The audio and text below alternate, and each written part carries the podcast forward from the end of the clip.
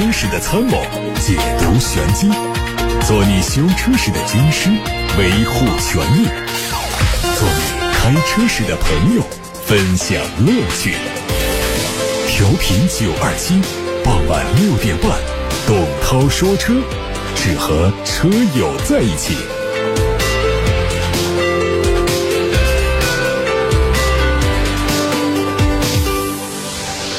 好，来到今天节目的正题当中。首先关注汽车资讯，稍后开始解答大家的选车用车提问。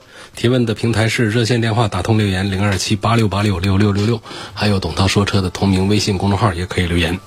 说丰田又发布了一则召回公告，涉及的数量是相当惊人，已经将近九十万辆。这一次召回涉及广汽丰田、一汽丰田以及雷克萨斯三大品牌。广汽丰田成为重灾区，召回数量有四十六万多辆，而旗下的凯美瑞又成为重点照顾的车型，涉及到三十四万多辆。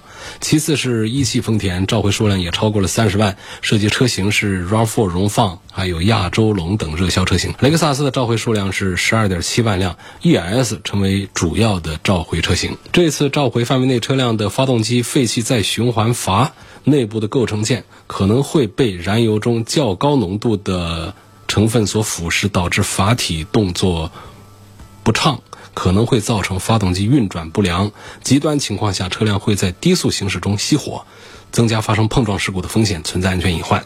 解决的办法是对召回范围内的车辆免费更换改良之后的 EGR 阀总成，以消除安全隐患。召回维修之前，如果出现发动机故障灯点亮、发动机异常抖动等现象，应立即联系经销店。并到店检查维修。海外媒体捕捉到了一组奔驰全新 G 级改款车的测试照片。从侧面安装的排气管和宽体套件来看，大概率是这个系列的性能旗舰车型 AMG G63，预计将在2022年底或者是2023年初和此前在慕尼黑车展上曝光的 EQG 越野车一起亮相发布。从谍照来看，外观仅针对车辆的前后部位做了调整，重新设计的前格栅造型更加硬派，LED 头灯组和前后杠看起来和现款也有不同，内饰。被伪装完全覆盖，表明它新的内饰即将到来。外媒说，很有可能会采用全新的六幅多功能方向盘、最新版本的 MBUX 信息娱乐系统和更多的驾驶辅助系统也会出现。我们从相关渠道获得了奥迪新款 A6L 的加项图，预计会在明年亮相。作为中期改款，前脸最显眼的就是头灯组造型的改变，可能会比现款更加锐利。内部的 LED 光源结构也会有所不同，尾部。可能会对尾灯和后杠的造型做调整，另外内饰也会有小幅度的改动。动力继续是 2.0T 和 3.0T，48 伏的轻混会成为全系列的标配。好，今天时间有限，汽车资讯就关注到这儿。我们现在开始回答大家的选车用车提问。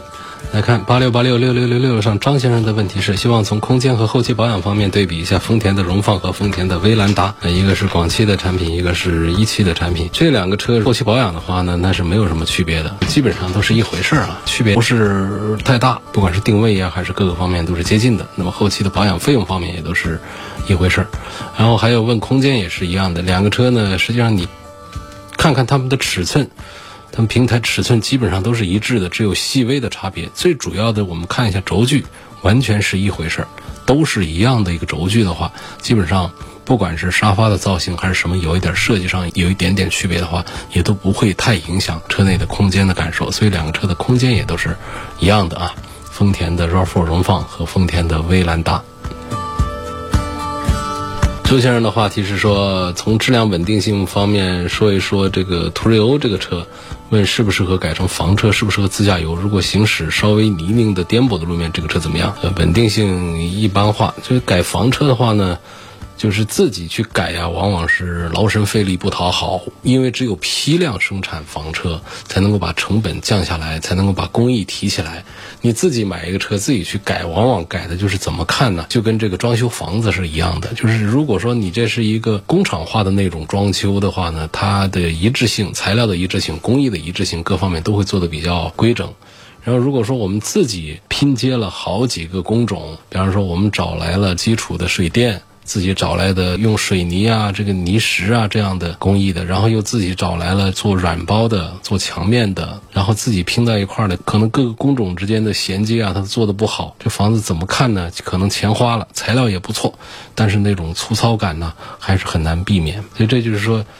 最好不要自己去买一辆大的这个物流用的大的这个 MPV 这种面包车，我们来把它改成房车，还是到那种规模比较大的那种工厂。他们现在比较常见的是用依维柯的底盘，用大通的底盘，用福特的一些底盘来改几个这样的车，然后呢，他会优化一个设计方案之后呢，会批量的制造一些板材、一些固件。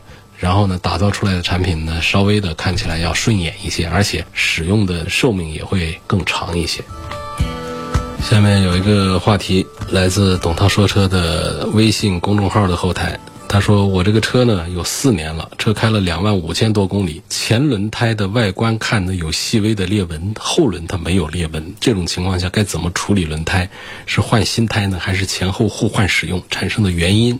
是什么？前面轮子有细微的裂纹，后面轮子没有。轮胎产生裂纹的原因呢，无非是几种：一种是自然的老化，风吹日晒的，再加上轮胎的橡胶本身随着时间的推移也会有一种老化。反正裂纹它肯定是老化的一个很典型的一个表现，所以我们可以。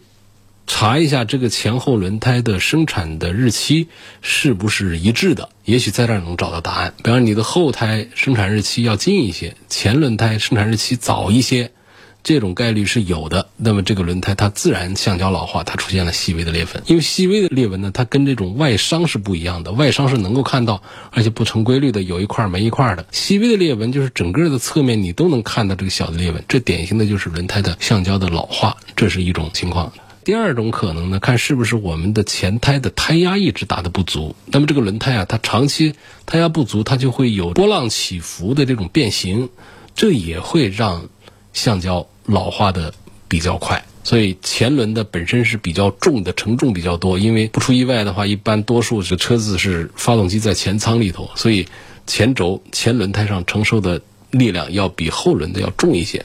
所以前轮的气压打的太低的话。也会让这个轮胎啊长时间使用，几年下来就会出现老化这种情况。我觉得以这两种情形为主吧，可以自己来分析一下到底是属于什么情况。那么如果为了保证安全的话呢，最好是把它放到后轮去，因为前轮出现事故的话，失控的概率要更大一些。放到后面去。不过细小的裂纹呢，其实也不用说是马上就那么的紧张啊。它毕竟不是那种比较深的外伤。这种裂纹呢，意味着轮胎的橡胶呢，在一个老化的一个区间，能换的时候，尽量的是两个轮子同时把它给换掉，或者说把它放到后轮去，先跑一跑。这个呢，就不一定说要看这个轮胎的磨损标记。因为磨损标记是换轮胎的其中一项。比方说，这个胎我才跑了两年，但是我的公里数跑得大，导致这个胎面都磨平了。它有一个磨损标记，在深的沟槽、宽的沟槽底下是有这样的标记的，都磨到这个磨损点了。这个轮胎哪怕才一两年时间，侧面一点裂纹都没有，这轮胎也是该换。还有一种是磨损点远远没有到，但是我这个时间特别长了，我跑了十几年的一个车子了，我平时用的特别少。这橡胶也是老化了，这样的轮胎其实也是应该更换的。所以通常正常情况下跑公里数八万公里左右，这是一个换胎的一个周期。再就是一个时间，像四五年时间，就应该考虑对轮胎进行一次更换。这是比较保守的，就是正常情况下，因为轮胎是汽车的重要的组成部分，关系到汽车的行驶稳定性。和安全性，大家都应该时刻注意自己的汽车轮胎，不及时更换，那就是有一些安全方面隐患。所以，这位朋友，我告诉你，就是把轮胎调到后面去，或者说把一对前轮呢换了它。虽然说不是那么着急换，但是有裂纹总不是个什么好事儿。还要说到就是怎么来识别这个轮胎的生产日期啊？轮胎的生产日期呢，胎侧面写了很多小字儿啊，然后靠近轮毂的地方。你找有一个椭圆的圈儿，里头有四位数字。大多数情况下，这四位数字就代表的是生产日期。但是呢，它不能够直接读出来，它还得让你猜一猜。那有点像数学题，就这小圈儿里面有四位数字，它不会写成二零二一，它不这么写。它后面两位数代表是年份，两位数怎么代表年份？你比方说它是三六幺七，后面。两位数幺七代表的是生产年份，二零一七年。你说这轮胎厂坏不坏？你直接写一个二零一七年九月份，那不行了吗？他不不是谁立下的这么一个破规矩啊？